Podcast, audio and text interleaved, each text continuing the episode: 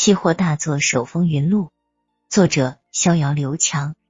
第十四节，生命诚可贵，爱情价更高。若为自由故，两者皆可抛。周六晚上，北京经济大学校门口的成都小餐馆，这是逍遥大学宿舍兄弟们定点的聚餐点。上班两个多月了，兄弟们都疲于奔命，直到今天才得空聚聚，一肚子吐不完的苦水。老大李尔群去了一家做外汇的私营公司，主营国际外汇交易，听起来很高端的样子。当初毕业时，大家都很羡慕他，因为他刚一上班的工资底薪就是三千元，这在当时已经是很高的工资了。老二所建国去了陕西证券。亲戚帮忙进去的，这可是一家国营证券公司，是同学们眼中的金饭碗。虽然待遇低点，但是稳定那是没得说的。老三罗向东去了一家美国金融咨询公司，他英语好，人又机灵，美国老板很欣赏他，还答应他以后会送他去美国深造。这可是很多人都羡慕的外企工作。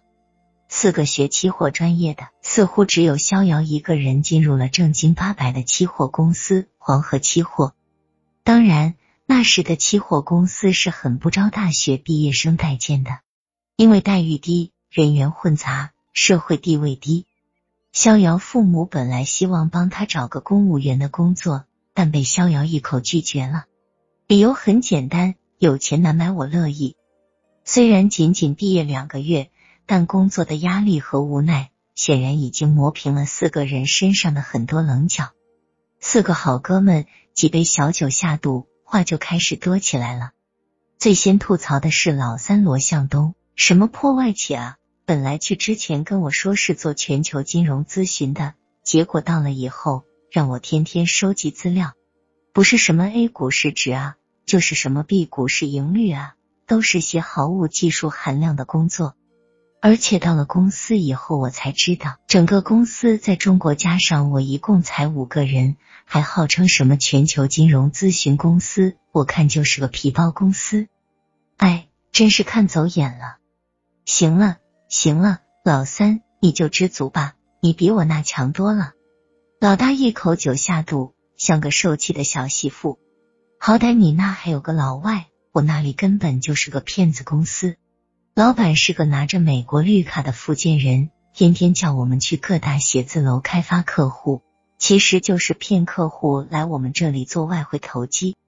最操蛋的是，你知道吗？我们客户的资金根本就没有进入外汇市场，而是在公司内部的软件上对冲了。这不是骗客户拿真金白银玩现实版的大富翁吗？我看早晚出事。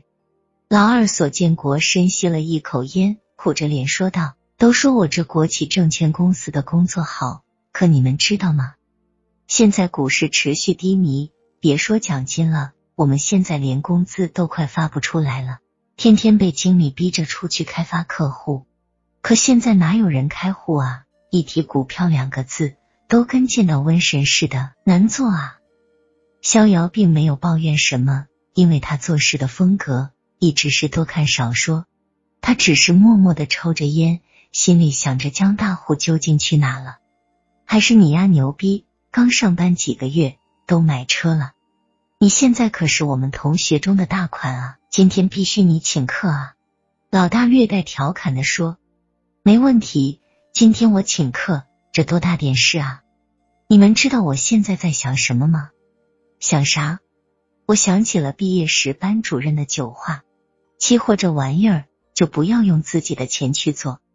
我身边的一位千万级别的大户，就在这一个月的时间内被消灭掉了。说到这里，逍遥又狠狠的吸了一口烟，而刚刚还在吐槽的三兄弟也陷入了深深的沉思。他们都在思索一个重要的问题：他们是不是入错行了？今晚四兄弟都喝多了，他们晃晃悠悠的走出了饭馆。奔向了 KTV。